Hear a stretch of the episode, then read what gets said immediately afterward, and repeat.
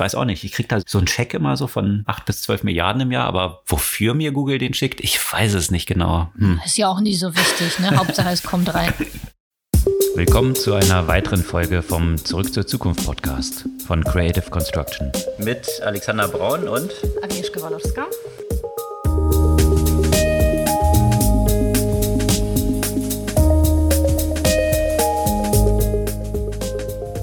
Was gab es Neues letzte Woche? Wie jede Woche großes Thema Cybersecurity und äh, zwar die Nachwirkungen oder die nächsten Schritte sozusagen von den SolarWinds-Hackern, die äh, gerade aufgedeckt wurden. Ja, und in dem Kontext gab es auch eine Panne, tatsächlich eine Panne bei Klarna. Das war jetzt kein Hack, sondern mehr menschliches Versagen, was es damit auf sich hat und was es sonst noch für interessante Zahlen bei Klarna gab. Und im Kontext von solchen Fintechs gibt es natürlich auch noch News, die anstehen aus Berlin. Mal wieder ein Mega-Funding, diesmal im Versicherungsbereich WeFox. Das steht wohl unmittelbar bevor. Und in USA deutet sich jetzt kommende Woche die Ankündigung des Börsengangs von Robinhood an. Ja, und wo wir jetzt bei den Fintech-Themen sind, ich fand ja auch interessante Neuigkeiten auch weiterhin aus Deutschland, aus dem Bereich so Embedded Finance. Und zwar eine Zusammenarbeit von Banksware und Lieferando und von Evonik und BASF. Die, wie ich gehört habe, auch was mit der Blockchain zu tun hat. Genau. Und das ist dann sicherlich die Überleitung nochmal zu diesem ganzen Kontext Bitcoin, das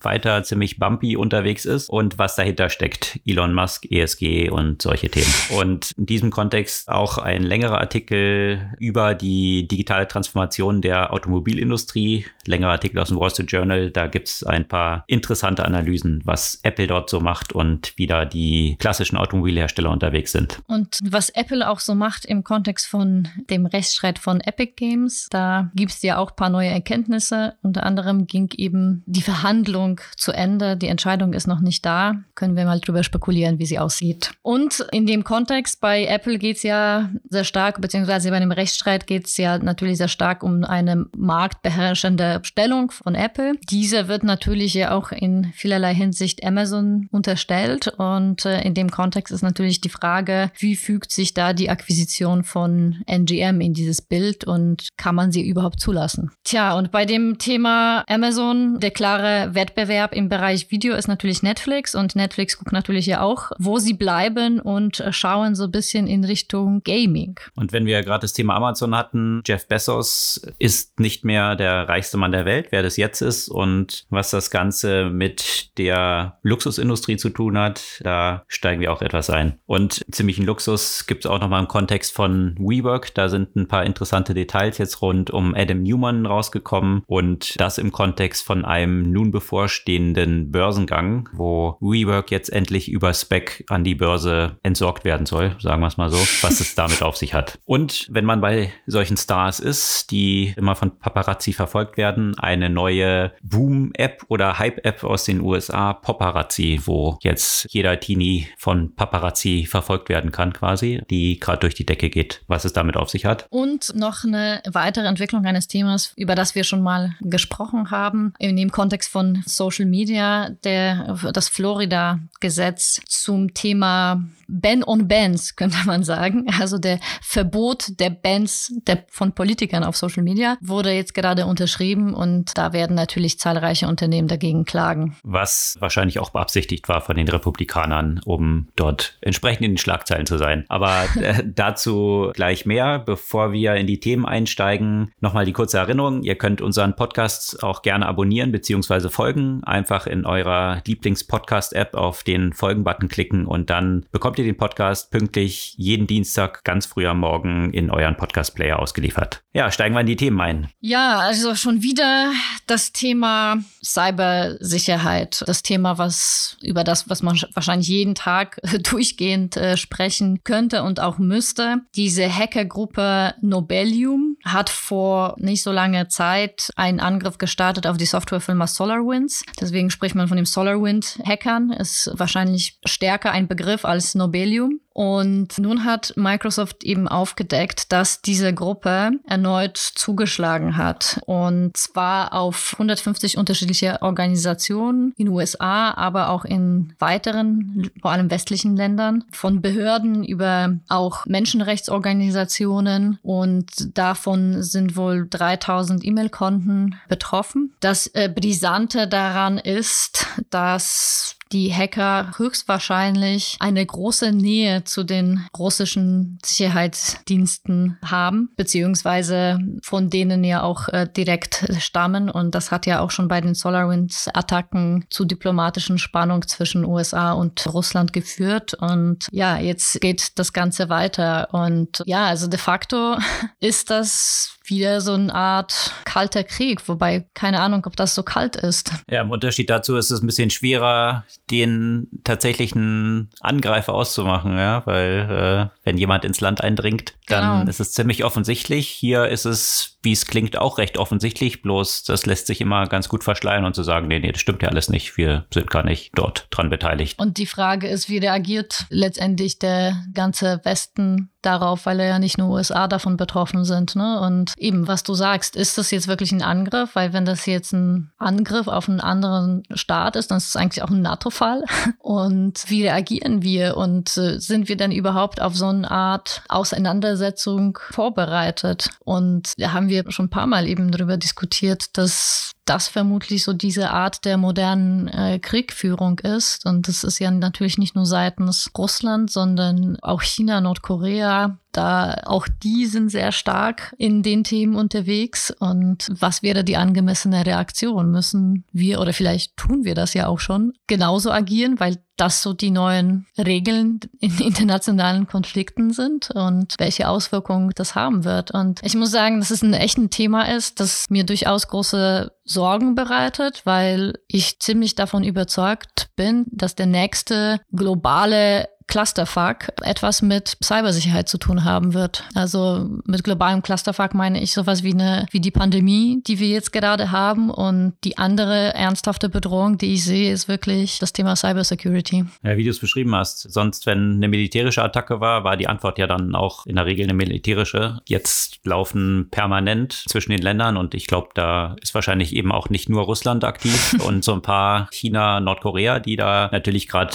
wenn wir vom Westen raufschauen, Frauen äh, ziemlich aktiv sind, aber auch in die andere Richtung sind da wahrscheinlich die meisten Länder zwangsläufig ziemlich aktiv. Also von Israel weiß man's, was immer mal im Kontext von Iran dann rauskommt. Das war ja, glaube ich, auch im vergangenen Monat, wie wiederum in, in einer Urananreicherungsanlage mal wieder so ein paar Sachen schiefgegangen sind, zufällig. Das äh, hat es ja vor ein paar Jahren schon mal gegeben, wo im Iran eine ganze Reihe von diesen Anreicherungszentrifugen zerstört worden sind. Und das über einen Hackerangriff aus Israel. Also von daher, das läuft eigentlich so permanent und das ist natürlich schon ein bisschen eine kritische Situation, wenn Kriege, also man kann sich natürlich fragen, ist es besser, als jetzt so einen direkten Krieg zu führen, aber dementsprechend ist es jetzt parallel die ganze Zeit eigentlich ein andauernder Konflikt auf ganz vielen Fronten, der stattfindet und mit sehr vielen weichen Zielen auch, die, die dort besonders anfällig sind. Ja, also Gesundheitssystem, Energieversorgung, all diese Geschichten, die natürlich sehr hoch auf der Prioritätenliste dann stehen. Eben, und wenn das wirklich so in Richtung Energieversorgung, wenn es eben in Richtung Gesundheitssystem, wenn es dann in, in Richtung ja auch Transport, Verkehr, klar, also im Moment ist es jetzt nicht so, dass es eine direkte menschliche Opfern von solchen Angriffen gibt, aber es heißt es nicht, dass es die nicht geben könnte. Und da tatsächlich, ich frage mich, wie gut sind wir halt eben auch auf sowas vorbereitet, was alle unsere Systeme angeht. Ich frage mich schon, ob ich anfangen sollte zu preppen.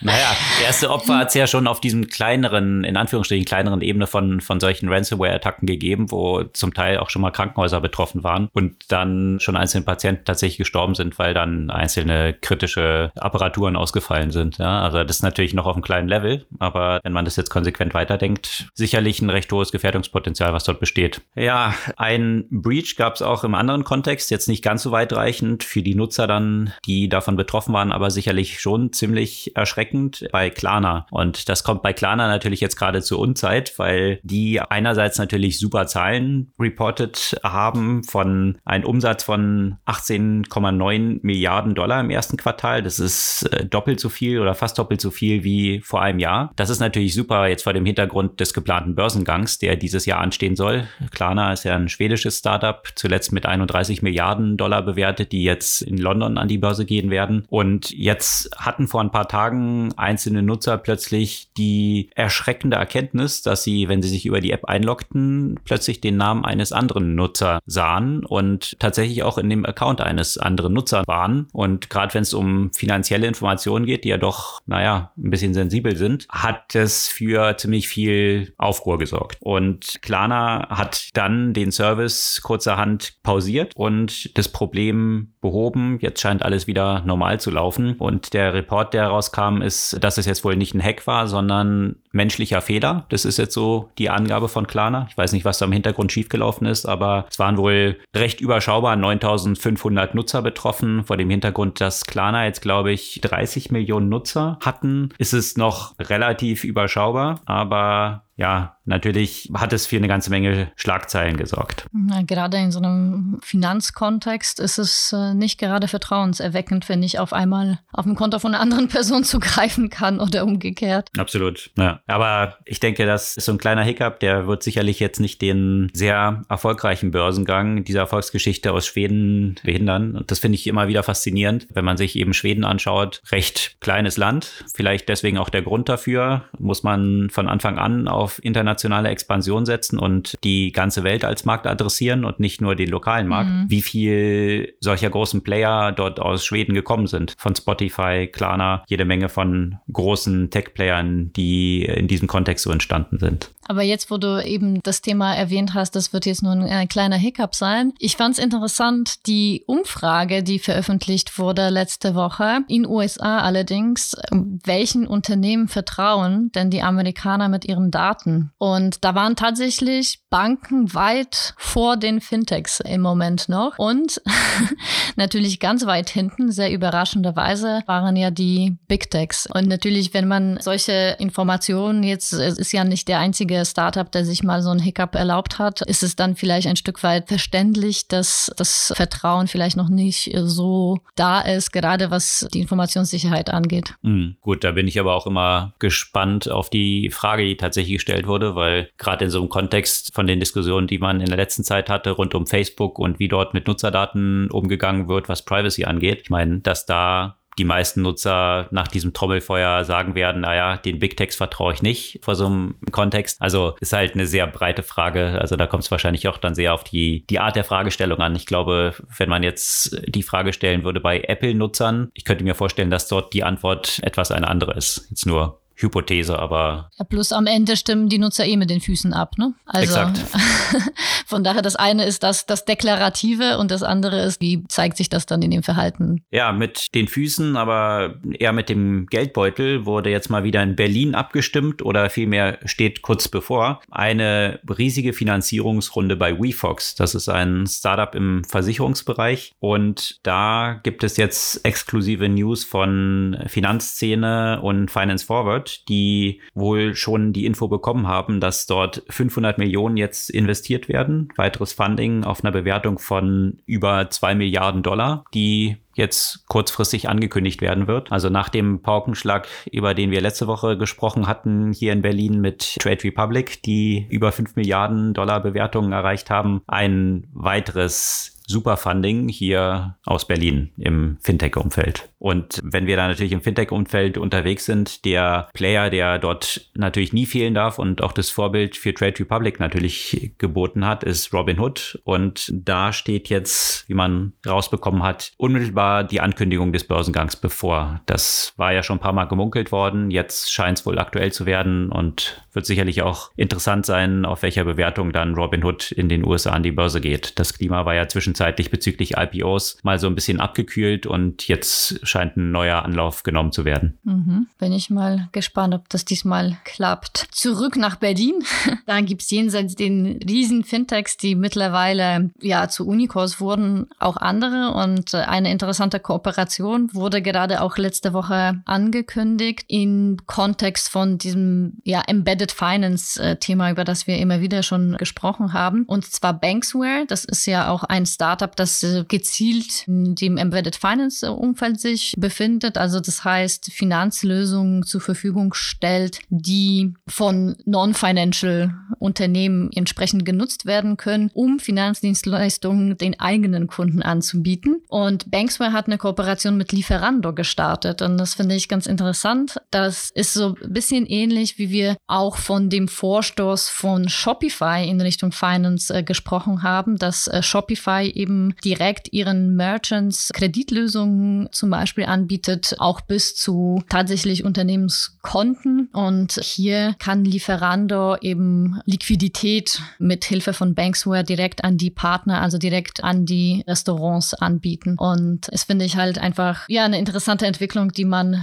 im Ausland ja auch schon stärker betrachten kann. Und so sieht man ja auch bei den ganzen Plattformanbietern auch in Deutschland diesen Trend in die Richtung. Ja, interessant, vor allem auch vor dem Kontext, dass Lieferando jetzt mit den ganzen anderen Playern, über die wir ja berichtet hatten, die jetzt hier in Deutschland wieder in diesen Restaurant-Liefermarkt einsteigen, sicherlich ziemlich unter Druck stehen wird und aktuell noch so eine ziemliche Monopolstellung, also ja, von Volt jetzt angegriffen. Ich habe gestern auch so ein paar Uber Eats jetzt das erste Mal hier in Berlin gesehen und wie wir gesagt haben, Delivery Hero auch wieder in diesem Markt und Gorillas und also dieses ganze Lieferumfeld, da wird insbesondere was Restaurants dann angeht, Lieferando natürlich eine ganze Menge Druck bekommen und wenn man den Restaurants dann etwas mehr bieten kann, was sie vielleicht an diese Plattform dann bindet, nicht nur diese 20 Prozent, die sie immer drauf zahlen müssen, dann könnte es natürlich die Kundenbindung erhöhen, was natürlich jetzt dann wichtig ist in so einem Umfeld. Also durchaus eine interessante Entwicklung, das darüber zu versuchen. Absolut. Und ich meine, angesichts dessen, dass es den, für Restaurants sowieso eine, eine schwere Zeit in der letzten Zeit war, von daher jetzt ein gutes Finanzangebot kann sicherlich so eine Kundenbindung äh, in dem Kontext ja auch stärken. Ja, und noch für zusätzliche Einnahmen sorgen. Ja, also das ist ja immer das Interessante. Das auch noch, ja. Also wirklich ein doppelter Win dann von solchen Embedded Finance Themen. Und eine Embedded Finance äh, Lösung auch eine etwas anderen Art, die ich aber auch ziemlich interessant finde, weil das so Themen sind, die jetzt sagen wir mal für den Endkunden oder Endkunden nicht ganz so sichtbar sind, aber trotzdem für die beteiligte Unternehmen einfach große ähm, Effizienzgewinne generieren können. BASF und Evonik und die Unternehmen haben ja auch seit, seit längerer Zeit Geschäftsbeziehungen miteinander und sind ja quasi in, in die gleichen Lieferketten eingebettet, könnte man sagen. Und sie machen mit Hilfe von der Commerzbank tatsächlich eine neue Blockchain-basierende Lösung. Also das heißt äh, programmierbares Geld zur Abwicklung von Supply Chain-Prozessen. Und das soll eben dazu führen, dass die jeweiligen Zahlungsflüsse zwischen den beiden Unternehmen einfach deutlich äh, schneller und, und effizienter mit Hilfe dieser Technologie abgewickelt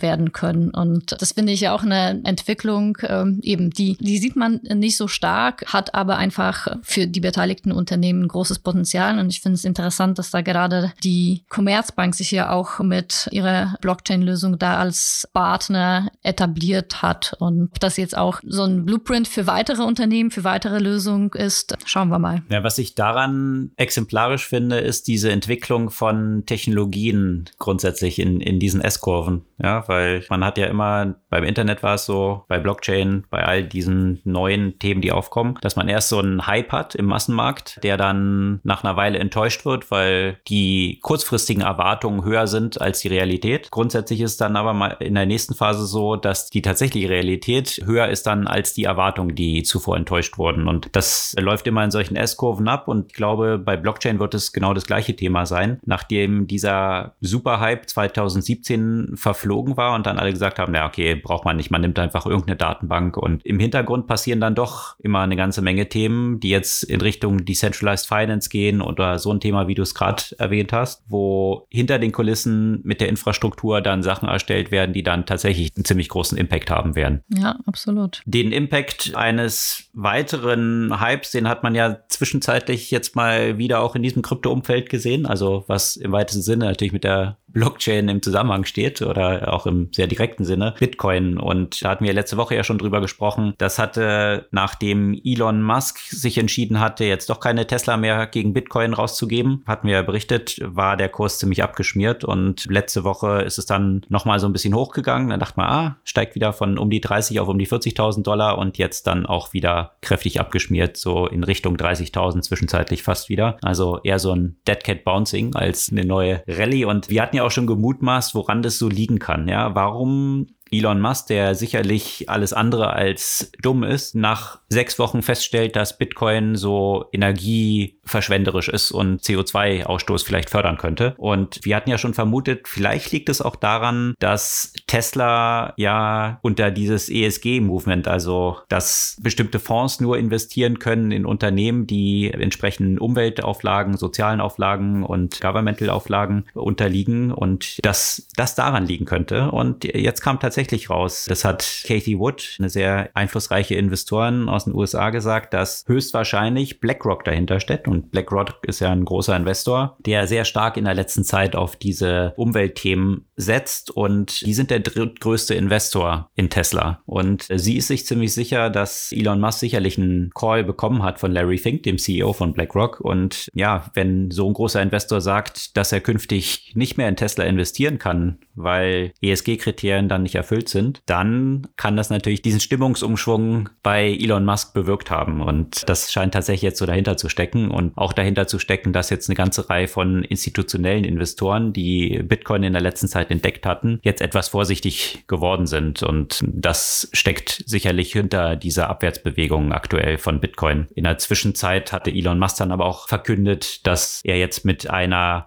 Bitcoin Miner Association in USA gesprochen hat, initiiert von Michael Saylor, der Gründer von MicroStrategy, die ja auch sehr stark in Bitcoin sind und sie jetzt daran arbeiten, einen sauberen Bitcoin irgendwie so auf die Beine zu stellen. Also von daher das Thema ist sicherlich noch nicht vorbei und sollte auch nicht, meiner Meinung nach, zumindest langfristig jetzt irgendwie Bitcoin da im Wege stehen. Aber wir werden sehen. Ich glaube nicht, aber ich finde es halt auch nicht verkehrt, dass offenbar solche Regularien ja auch Auswirkungen haben. Und das bisher war zwar dieses Thema immer präsent, dass Bitcoin Mining ja auch, äh, und nicht nur Bitcoin Mining, sondern jegliche Bitcoins-Transaktionen sehr ja von der Umweltperspektive belastend sind oder ineffizient sind. Und und jetzt, wo sich das dann tatsächlich auf die Kurse stark auswirkt, äh, vielleicht wird auch zu Optimierung der Technologie in diesem Umfeld und äh, zu Suche nach neuen Lösungen führen, um, um das dann einfach äh, besser zu machen. Und ich glaube nicht, das ist das Ende von Bitcoin sein wird. Im Gegenteil, eher eben ein gewisses Umdenken. Absolut. Und das zeigt wiederum die Bedeutung von gewisser Regulatorik in so einem Umfeld, weil die Sonntagsaussagen, wie wichtig einem die Umwelt ist, die sind immer sehr einfach zu treffen. Aber letztendlich entscheidet sich immer mit dem Geld. Und es war ja hier mit der Ökosteuer das Gleiche. Ja, erst als das Benzin teurer wurde, kam die Nachfrage nach sparsamen Autos und sparsamen Motoren auf. Und hier in diesem Kontext natürlich auch mit ESG. Erst wenn es tatsächlich tatsächlich für, für die Investments dann relevant wird, dann bewegt sich auch entsprechend der Markt und die Industrien dann hinter in diese Richtung. Also von daher,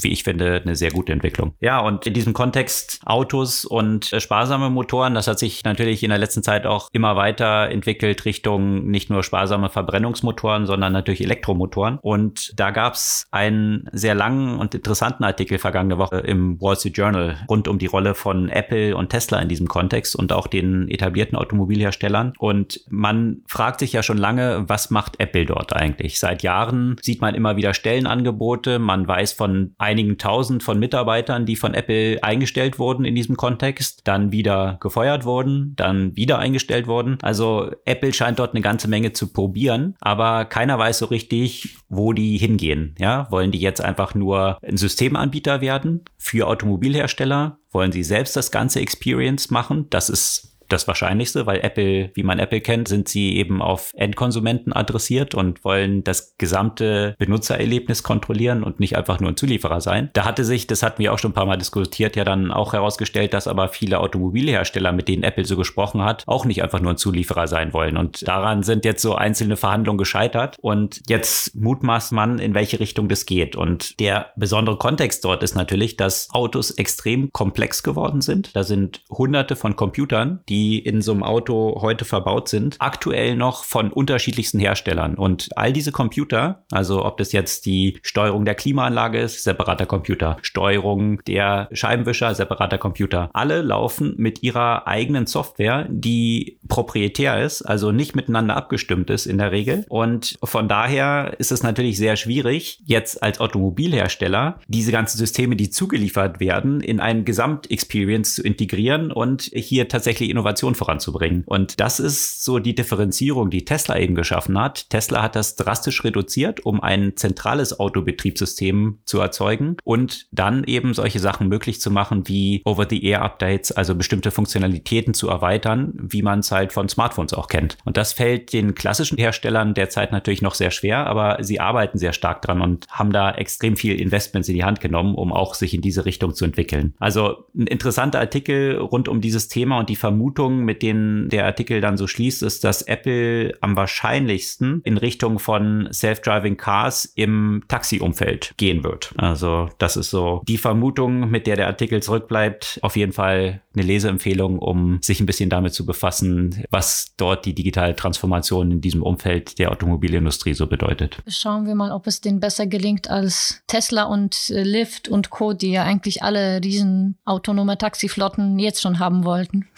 da sind wir noch nicht ganz so weit im Moment. Absolut. Aber darauf spielen auch an, dass sich das tatsächlich eben verzögert hat, was wiederum Vorteil für Apple ist, weil damit ja. Apple noch ein bisschen mehr Zeit bleibt und die Konkurrenz da noch nicht so groß ist, wie man zwischenzeitlich erwartet hätte, dass sie kurzfristig sein würde. Stimmt. Apple, die sind ja auch nicht nur im Kontext vom autonomen Fahren im Moment unter Druck, sondern natürlich läuft die ganze Zeit der Prozess gegen Epic Games. Und dieser ging eben in der vergangenen Woche zu Ende. Der Prozess findet in den USA statt, allerdings ohne die Geschworenen, sodass die Richterin ja quasi selbst entscheiden wird. Und die hat den Tim Cook ja auch ordentlich durch die Mängel genommen in der vergangenen Woche mit tatsächlich einigen interessanten Fragestellungen, weil Epic Games äh, stellt sich so ein bisschen auf den Punkt, dass die ganzen Gaming-Apps mit eben starken starken In-App-Käufen, Komponenten, an dem Apple natürlich verdient, so die ganzen freien Apps querfinanzieren. Und da kam ja auch so eine bisschen, wie soll man sagen, provokante oder plakative Frage, ja, wieso ist es denn jetzt nicht so bei Banking-Apps, dass die Transaktionen, die ich jetzt über meine Bank-App ausführe, ja auch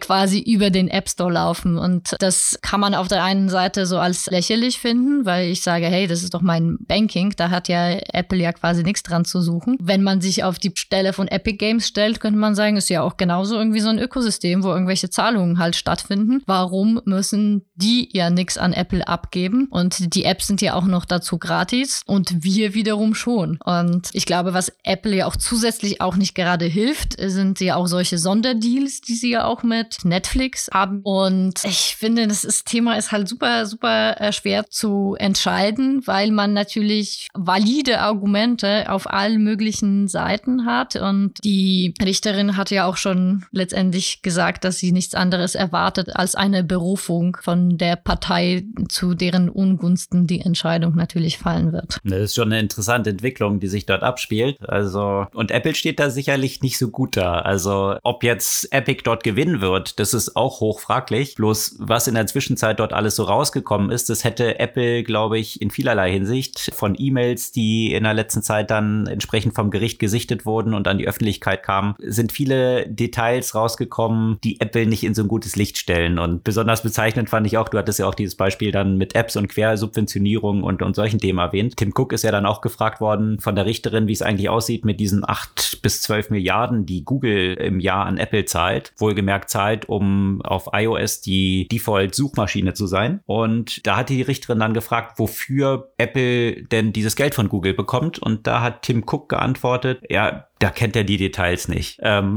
das ist natürlich Aha. eine extrem schwache Antwort. Wenn das immerhin 17 bis 25 Prozent deines Service Revenues sind pro Jahr, dann als CEO zu sagen, dass man nicht genau weiß, wofür Google eigentlich zahlt. Ich weiß auch nicht. Ich krieg da so, so einen Check immer so von 8 bis 12 Milliarden im Jahr, aber wofür mir Google den schickt, ich weiß es nicht genau. Hm. Ist ja auch nie so wichtig, ne? Hauptsache es kommt rein. Und die 11 Milliarden ist ja in so einem Kontext von Apple ja auch nicht ganz so viel. Also ich glaube, das kam auch nicht so gut gut an, diese Antwort im Gericht, weil glaubwürdig ist sie halt gleich null. Aber ja, das kommt natürlich wieder um diese ganze Thematik Macht von Plattformen und da hat, denke ich mal, Epic einen Teilsieg insofern auf jeden Fall schon errungen, dass Apple da in mehrerlei Hinsicht nicht so gut dasteht. Absolut. Und wenn es um Macht der Plattform geht, da sieht Amazon ja auch grundsätzlich, naja, auf der einen Seite stehen sie natürlich finanziell sehr gut, auf der anderen Seite ist natürlich auch zunehmender regulatorischer Druck von vielerlei Hinsicht. Und ich fand es interessant jetzt in diesem Kontext von der Akquisition von MGM, die für Amazon ja auch durchaus Sinn ergibt, gemessen daran, wie scharf der Wettbewerb da um das Thema Video und Filme ist. Und eben ein interessanter Beitrag, der sich damit ja auch auseinandersetzt, sollte das denn eigentlich von der Antitrust-Perspektive blockiert werden. Und wir haben ja auch schon so häufig eben diese Thema Akquisition ja auch diskutiert und wie die großen Unternehmen sich wirklich äh, nach und nach diese machtbeherrschende Stellung ja auch etabliert haben, eben durch kleine und große Akquisitionen. Und hier ist wieder so eine. Wie geht man damit um? Ja, man könnte natürlich sagen, okay, der Wettbewerb auf dem Video-Streaming-Markt ist vorhanden. Der Kauf wird Amazon vermutlich keine Markt marktbeherrschende Stellung geben. Aber kann man solche Unternehmen wie ein Amazon, wie ein Microsoft, wie ein Facebook, wie Apple, wie Google rein aus der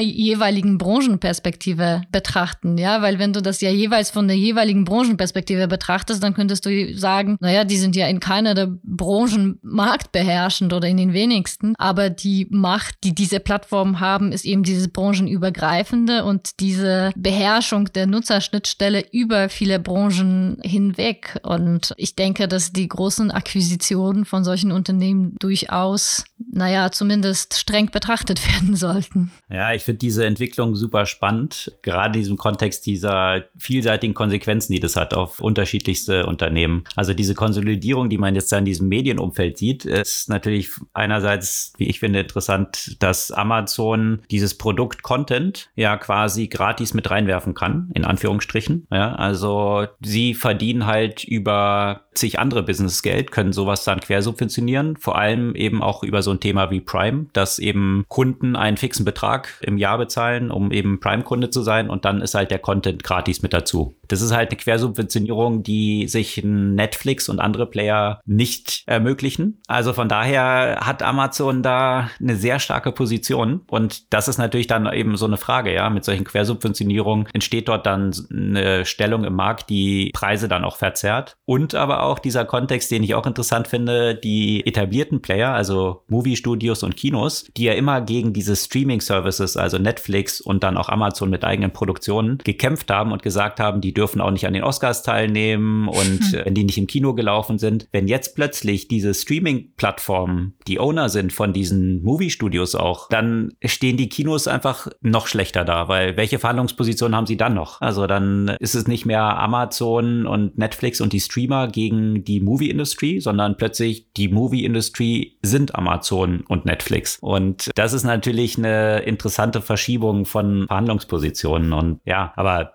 sicherlich ein komplexes Thema, halt gerade gerade um solche Wettbewerbsfragen. Da hatte auch einer so interessant ziemlich auf den Punkt getwittert. Mit Preisen im Vergleich bei Monopolen kriegt man natürlich immer die Möglichkeit, einen Angriffspunkt zu finden. Ja, wenn der Preis zu hoch ist, dann ist die Vermutung, dass ein Monopol besteht. Wenn der Preis zu niedrig ist, dann ist die Vermutung, dass es predatory pricing ist, ja, um andere auszuschließen. Und wenn der Preis gleich ist wie die Wettbewerber, dann ist illegale Preisabsprache. Also egal in welche Richtung es geht, könnte man potenziell was finden. Das ist jetzt das ein bisschen stimmt. flapsig, aber sicherlich ein komplexes Thema. Ja, absolut. Und man sieht natürlich ja auch, wie Netflix ja auch in diesem Kontext dieses Wettbewerbsdrucks auch äh, versucht zu agieren. Ich meine, Netflix hat ja, obwohl sie ja als erste ja diesen Streaming-Dienst ja gestartet äh, sind, haben natürlich sowohl von Disney Plus aufgrund von dem Content, der dort existiert, als auch seitens Amazon aus den Gründen, die du jetzt auch gerade genannt hast, dass für Amazon das ja de facto ein Subventionsgeschäft sein kann, schon ordentlich Druck. Und die versuchen natürlich ja auch eventuell auch andere Bereiche für sich zu entdecken. Man hat es ja gesehen bei dem Black Mirror Bandersnatch Film, wie sie versucht haben, in so interaktive Formate reinzugehen. Das war für die, die das vielleicht noch nicht kennen, eben ein Film von dem Macher der Black Mirror Serie an dem ja letztendlich die Zuschauerinnen und Zuschauer selbst partizipieren konnten im Sinne von, ähm, dass, dass die bestimmte Entscheidungen treffen konnten hinsichtlich dessen, welche, welche Entscheidung äh, zum Beispiel die Hauptfigur trifft. Und da gibt's noch, gibt's noch weitere Beispiele in die Richtung. Und jetzt neuerdings gibt's eben auch Vermutungen, dass Netflix ja auch stärker in Richtung interaktiver Formate beziehungsweise auch wirklich Games äh, gehen möchte. Die suchen äh, nach, nach Executives ja auch in diesem Bereich und haben ja auch selbst äh, schon mal vor einer Weile eben gesagt, klar, die Game-Branche für Netflix ja im Zweifel ja auch die große Konkurrenz ist, weil sie konkurrieren einfach um die Freizeit der Nutzerinnen und Nutzer. Und hätte man ja auch bei sich ein Gaming-Produkt, hätte man natürlich so eine Gesamterfahrung bieten können. Und ich bin gespannt. Ich meine, Google versucht da ja auch ein äh, bisschen was in Richtung Gaming zu gehen. Äh, natürlich Apple ja auch mit Arcade. Es ist jetzt noch nicht ganz so stark, nicht ganz so sehr erfolgreich, diese Versuche, könnte man sagen. Ähm, und ich bin gespannt, wo es mit, äh, mit Netflix geht. Vielleicht tun sie sich irgendwie mit Epic Games zusammen und, äh,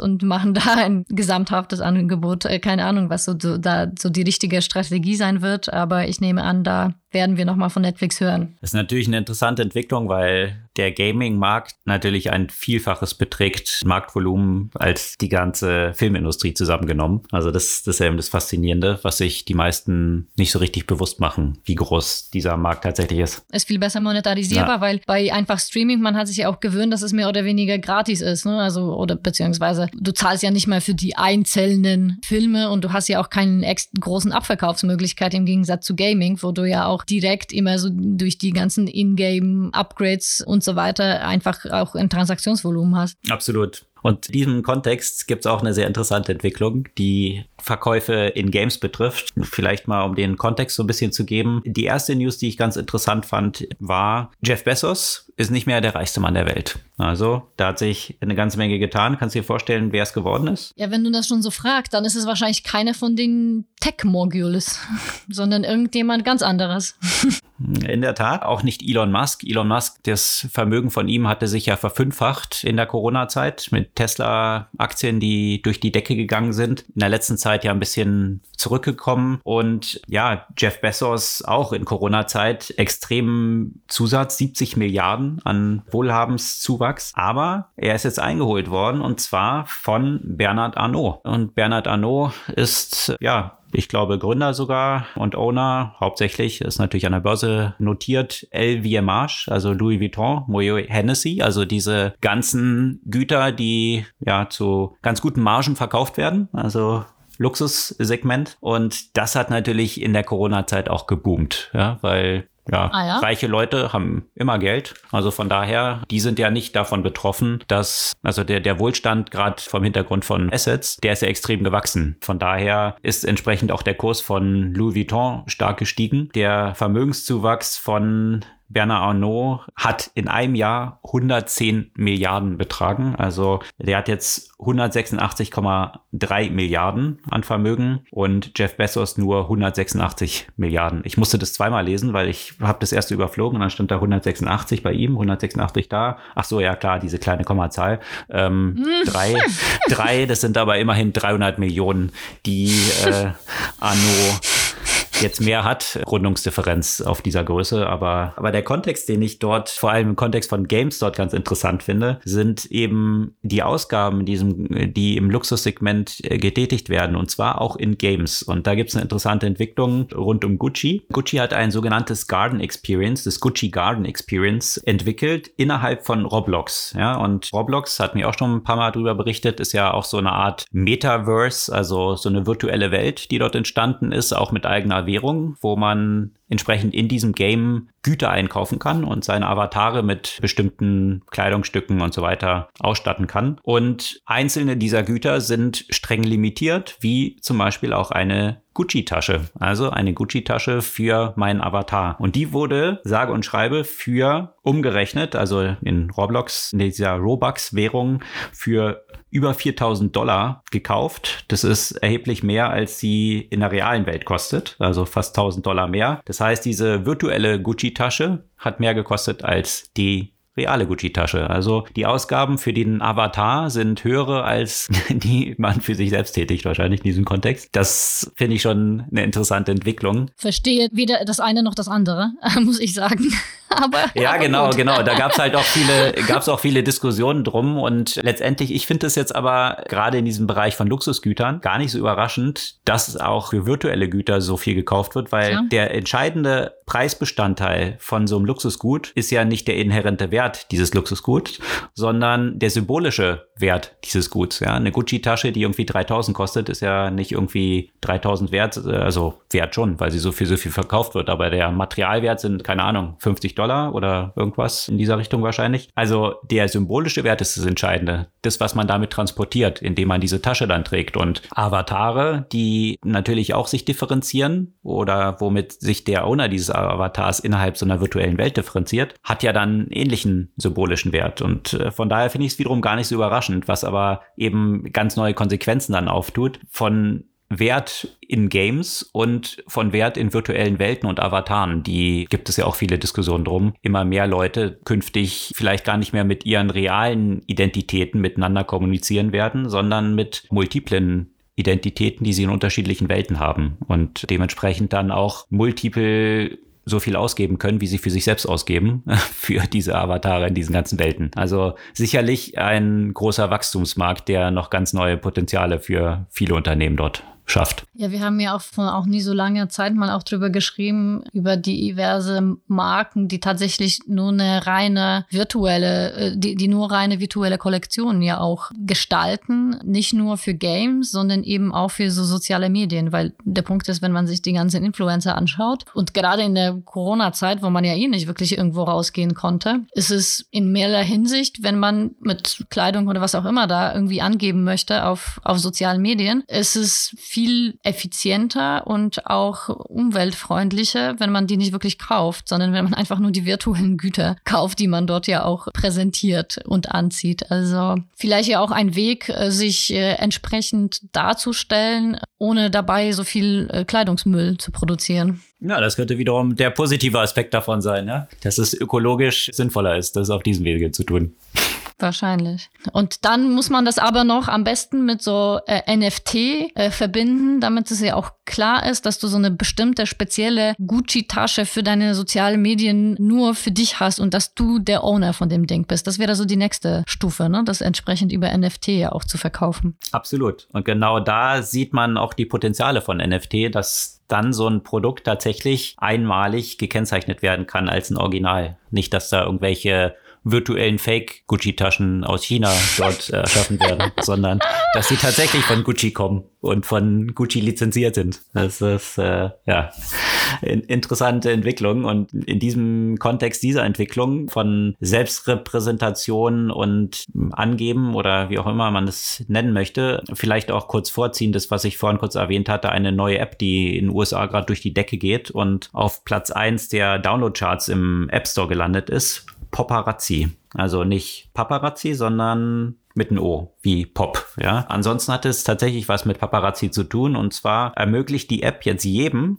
selbst seinen eigenen Paparazzi zu haben. Und zwar, was der Kontext der App ist, man kann sich das vorstellen, ist eigentlich wie ein Instagram, bloß es können nur andere Nutzer Fotos von mir auf mein Profil posten. Also ich kann nicht Selfies, ja, was ja sonst äh, die liebste Freizeitbeschäftigung äh, von, von einer bestimmten Altersgruppe geworden ist, die ganze Zeit Selfies zu posten. Das ist hier nicht möglich. Also die Frontkamera des Smartphones ist entsprechend blockiert. Also eine neue Iteration von was Tollen ist, die Funktion, die eigentlich den Funktionsumfang des Phones entsprechend einzuschränken. Also kann nur die Rückenkamera verwendet werden und dementsprechend machen dann Freunde von mir Fotos von mir und posten die auf mein Profil. Und ich kriege dann eine Notification und kann entsprechend dann vielleicht auch ein Bild löschen, was ich jetzt nicht so toll fand von mir. Aber so hat dann jeder sein eigenes Heer an Paparazzi und das scheint vielen Teenagern ziemlich zu gefallen. Wir hatten ja auch schon ein paar Mal drüber berichtet, dass Influencer der Traumberuf der größten Zielgruppe von, ich glaube, im Alter von 12 bis 25 Jahren geworden ist. Und genau in diese Lücke fällt halt Paparazzi und da gab es gleich ein 20 Millionen Series A Funding von dieser App, diesmal von Benchmark. Anderson Horwitz hat auch versucht reinzukommen, nachdem sie ja schon in Clubhouse eine ganze Menge reingesteckt haben, hat dann aber nicht geklappt. Äh, also Benchmark konnte jetzt 20 Millionen in diese App stecken. Das ist also so die offizielle App für die ganzen Insta-Boyfriends und Insta-Husbands, die sowieso genau. schon die den Job sowieso schon haben. Also ich bin mal gespannt, was das für Auswirkungen für diverse Beziehungs- und Freundschaftsdynamiken haben wird. Du hast ja aber nicht genug Bilder von mir bisher gepostet. Liebst du mich nicht mehr?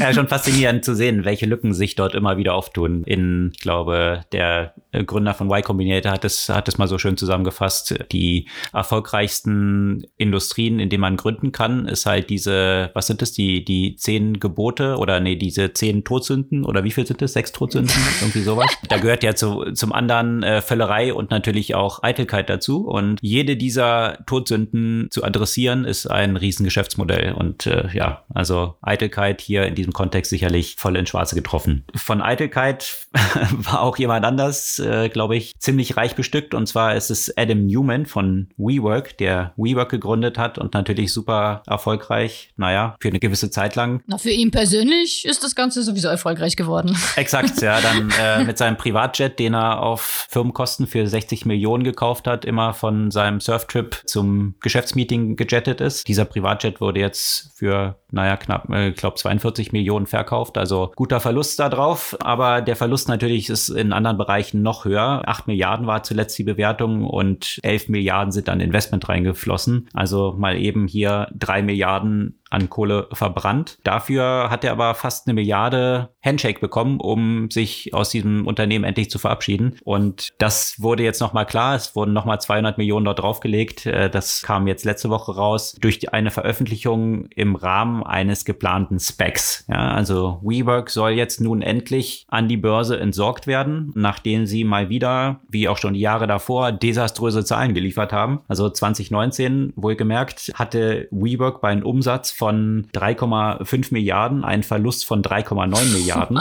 Und 2020 wurde der Verlust zumindest in Relation zum Umsatz ein bisschen reduziert. Dort war er nur noch gleich auf mit dem Umsatz, also 3,2 Milliarden Umsatz bei 3,2 Milliarden Verlust. Also ein super Unternehmen, was rechts und links äh, alles Geld quasi doppelt verbrennt, was reinfließt. Und ja, das soll jetzt an die Börse gehen und endlich Aktionären auch die Chance geben, sich daran zu beteiligen. Ja, dass das über einen klassischen Börsengang nicht funktioniert, ist ziemlich nachvollziehbar. Man versucht es jetzt über einen Spec mit einer Bewertung von 9 Milliarden, das, wie schon gesagt, an die Börse zu entsorgen. Und auch wenn wir hier keine Aktientipps geben dürfen und keine Aktientipps geben, ich glaube, der Tipp ist angebracht, dort tunlichst die Finger von zu lassen. Ich glaube nicht, dass das Unternehmen Unternehmen noch irgendeine rosige Zukunft haben könnte. Nee, das glaube ich auch nicht. Und wo wir von großen Egos sprechen, das größte Ego der letzten Jahre, Donald Trump, äh, der äh, wurde ja zunehmend gegen Ende äh, seiner Legislaturperiode und in dem neuen Wahlkampf ja von dem einen oder anderen Social Media Anbieter blockiert, vor allem dann auch nachdem er ja die Wahl verloren hat und nach dem Angriff auf das Kapitol, wo er sich ja auch nicht gerade mit Ruhm bekleckert hat mit äh, seinen Tweets und anderen Social Media Posts und das ist ja auch noch vornehm ausgedrückt. Der wurde eben von Twitter, von Facebook auf Dauer quasi ja auch gesperrt und das hat natürlich auch für äh, Diskussionen gesorgt. Ähm, und es gibt ja auch ein neues Gesetz in Florida, über das wir ja auch mal schon kurz äh, gesprochen haben das wurde aber auch tatsächlich jetzt von dem Gouverneur unterschrieben. Und äh, dieses Gesetz verbietet Politiker von den Social Media zu sperren. Und das ist natürlich von den Republikanern entsprechend durch, durchgesetzt, weil die sich ja auch von solchen Verboten ja auch besonders getroffen gezeigt haben. Und man findet sicherlich ja auch eine Argumentation dafür, dass äh, das ist das Thema ist äh, Freedom of Speech, auf, auf das sie sich ja eben entsprechend äh, berufen. Allerdings ist es jetzt natürlich zu erwarten, dass die ganzen äh, Plattformanbieter dagegen klagen werden. Und dass es vermutlich dieses Gesetz nicht wirklich so äh, durchsetzbar ist, weil, also wie kann man sich das überhaupt vorstellen, dass es, dass ein Trump nur in Florida nicht blockiert wird und dann die Nutzer in Florida das weiterhin sehen können, was er postet. Auf der anderen Seite ist es natürlich auch ein Eingriff gewissermaßen in, ja, in die, in die internen Angelegenheiten der jeweiligen äh, Plattform. Der wird ja auch nämlich nicht aus Grund von seinen politischen Überzeugungen geblockt, sondern weil er ja auch ganz klar gegen äh, bestimmte Nutzungsbedingungen von den Plattformen halt verstoßen hat. Und was glaubst du, wie, wie geht das Ganze am Ende aus? Also ich kann mir nicht vorstellen, dass es, dass es so durchkommt nach den Klagen. Also zu dem Thema kann ich nur sagen, ich bin jede Woche aufs Neue äh, fasziniert, zu was für einer Bananenrepublik die USA auf breiter Ebene verkommen sind. Aber dieses Beispiel ist aus mehrerlei Perspektive ein gutes äh, Beispiel dafür, weil ich es genauso sehe. Also die, die, die, die meisten, und das ist auch die Einschätzung von entsprechenden Juristen, die halt sagen, dass es gegen die Verfassung verstößt, dieses Gesetz. Also wird es wahrscheinlich abgeschmettert werden. Entsprechend haben, wie du gesagt hast, auch die einzelnen Tech-Konzerne schon dagegen geklagt. Die Intention dieses Gesetzes scheint einfach einfach nur zu sein, zu der eigenen Wählerschaft zu demonstrieren, dass man was für Trump unternimmt und dieses Redeverbot, was anscheinend zu existieren scheint, entsprechend zu bekämpfen. Dass es dann nachher abgeschmettert wird, äh, ist umso mehr Mühlen auf die äh, politische Agenda dann von einzelnen Republikanern, weil die sagen können, guck mal, das beweist wieder, wie liberal die Gerichte sind und bla bla bla bla bla und hin und her und ich habe für euch gekämpft. Also von daher, ist, sie können nur gewinnen damit bei ihrer Wählerschaft. Das Interessante, weswegen ich es aber noch mehr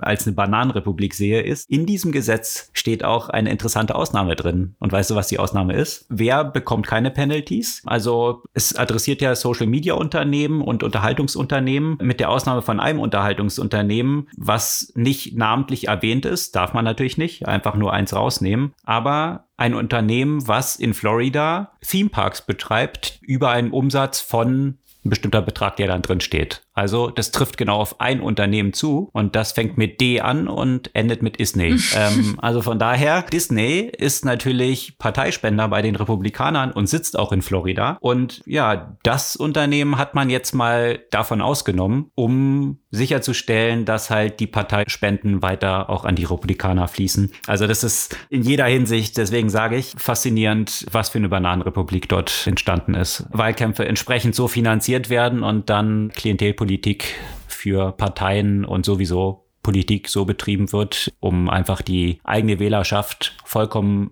zwecklos und gegen juristische Rahmenbedingungen für sich zu vereinnahmen. Anyway, soll nicht das Wort zum Sonntag sein. Es ist ja schon Dienstag, aber immer wieder faszinierend. Das soll es an den Themen für heute gewesen sein. Hast du eine Buchempfehlung diese Woche? Ja, ich habe eine, eigentlich eine ganz passende Empfehlung zu dieser Woche, weil wir auch unter anderem über Amazon und grundsätzlich über die Macht der Plattform gesprochen haben. Und ich habe gerade folgendes Buch fertig gelesen: Amazon Unbound: Jeff Bezos and the Invention of a Global Empire von Brad Stone. Mhm. Das hat für eine ganze Menge Schlagzeilen natürlich schon gesorgt, dieses Buch. Auf jeden Fall. Und ich fand's, ich fand's interessant, weil es es ist weder so Amazon verteufelnd noch so Amazon so ein glorifizierend. Ne? Also es zeigt aber schon sehr viele Hintergründe von bestimmten Entwicklungen, von bestimmten Produkten, die auf den Markt gebracht wurden und zeigt so ein bisschen, wie operiert dieses Unternehmen, wie agiert dieses Unternehmen. Ich fand es waren mir viele Sachen nicht so ganz bekannt, wie es, wie bestimmte Sachen zum Beispiel auf den Markt gekommen sind und so weiter. Also auch vieles, wie gesagt, interessant zum Beispiel hinter dem Amazon Go und den Amazon Fresh und den ganzen Fresh Food Thema und Delivery und der Akquisition von Whole Foods äh, und so weiter. Okay.